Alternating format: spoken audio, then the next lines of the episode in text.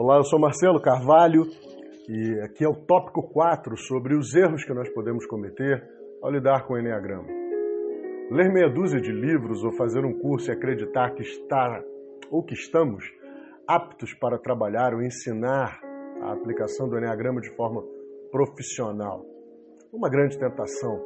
A gente topa com uma novidade, fica encantado com ela, pensa que absorveu todo o conhecimento necessário para ministrar isso para os outros. É preciso abordar isso de forma muito tranquila. A afirmação de que o Enneagrama é um conhecimento do mundo, ou seja, não é de ninguém e, portanto, pode ser adquirido por qualquer pessoa, é muito válida e pertinente. Isso é uma verdade.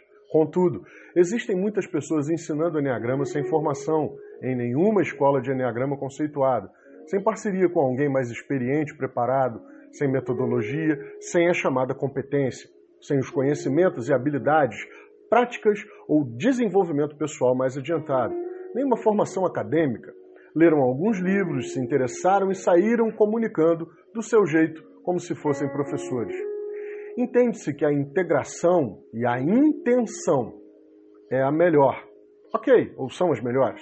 Mas como diz o provérbio, de boas intenções o inferno está cheio. E onde mora o perigo, esse é o ponto. O tema autoconhecimento, ainda mais a partir do Enneagrama, é tão interessante que qualquer pessoa com um pouco de habilidade de comunicação pode falar sobre o mesmo. Como também as pessoas gostam de falar ou ouvir coisas como descubra quem é você, ou quais são suas crenças limitadoras, ou ainda você deve mudar e ser feliz ou ainda descubra em dois dias como agir de forma produtiva na sua vida. Temas de alta e de autoajuda é o que não falta. E sempre há pessoas precisando de algo que parece milagroso. Portanto, mais uma vez eu volto aqui. Nosso papo não é sobre fast food. O Enneagrama é uma faculdade, é uma pós-graduação em si mesmo. Eu mesmo tive conhecimento com Enneagrama muitos e muitos anos atrás e fiz alguns cursos, repetindo inclusive as mesmas fases introdutórias, outras chamadas avançadas.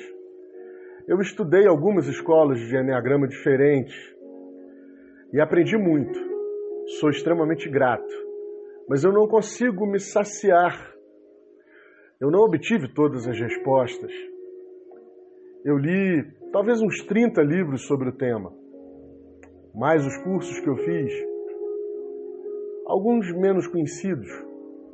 Mas o que eu quero trazer para você é que o Enneagrama é um excelente mapa que mostra as tendências da pessoa, sendo daquele tipo, daquele determinado traço. Mostra caminhos de crescimento e possibilidades de integrar a sua personalidade com a sua essência, levando em conta que ao lado da PNL que a gente vai traçar sempre um paralelo a respeito. E é importante que você lembre de uma coisa: além da sua personalidade e além daquilo que a PNL pode te proporcionar em termos de autoconhecimento, existe o seu temperamento, que muita gente acha que tem a ver, ah, então isso é a minha personalidade. Não, é parte dela. Uma parte muito importante que muita gente não dá tanta atenção e valor. Para que a gente perceba de fato o quão único a gente é, é importante estarmos determinados a entender que nós temos movimentos inconscientes que deverão ser percebidos e desenvolvidos. Cuidado, cuidado com aqueles professores nesse café, aqueles que ficaram prontos instantaneamente. Questione Questione mesmo, na medida do possível, averigue as fontes. E sempre lembre de conhecer a árvore pelos frutos. Um trabalho de qualidade se defende com os bons resultados que ele gera. Se você tem dúvida, questione sobre a metodologia e os conteúdos abordados. Tenha isso de forma consciente. E vale para esse nosso papo aqui.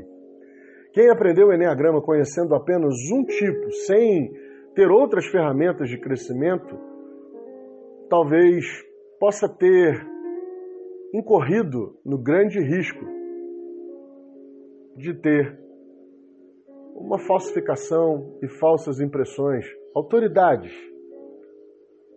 que as boas intenções explicam, mas que não se justificam. Fica aqui para você o meu abraço. E mais para frente a gente fala sobre o nosso quinto tópico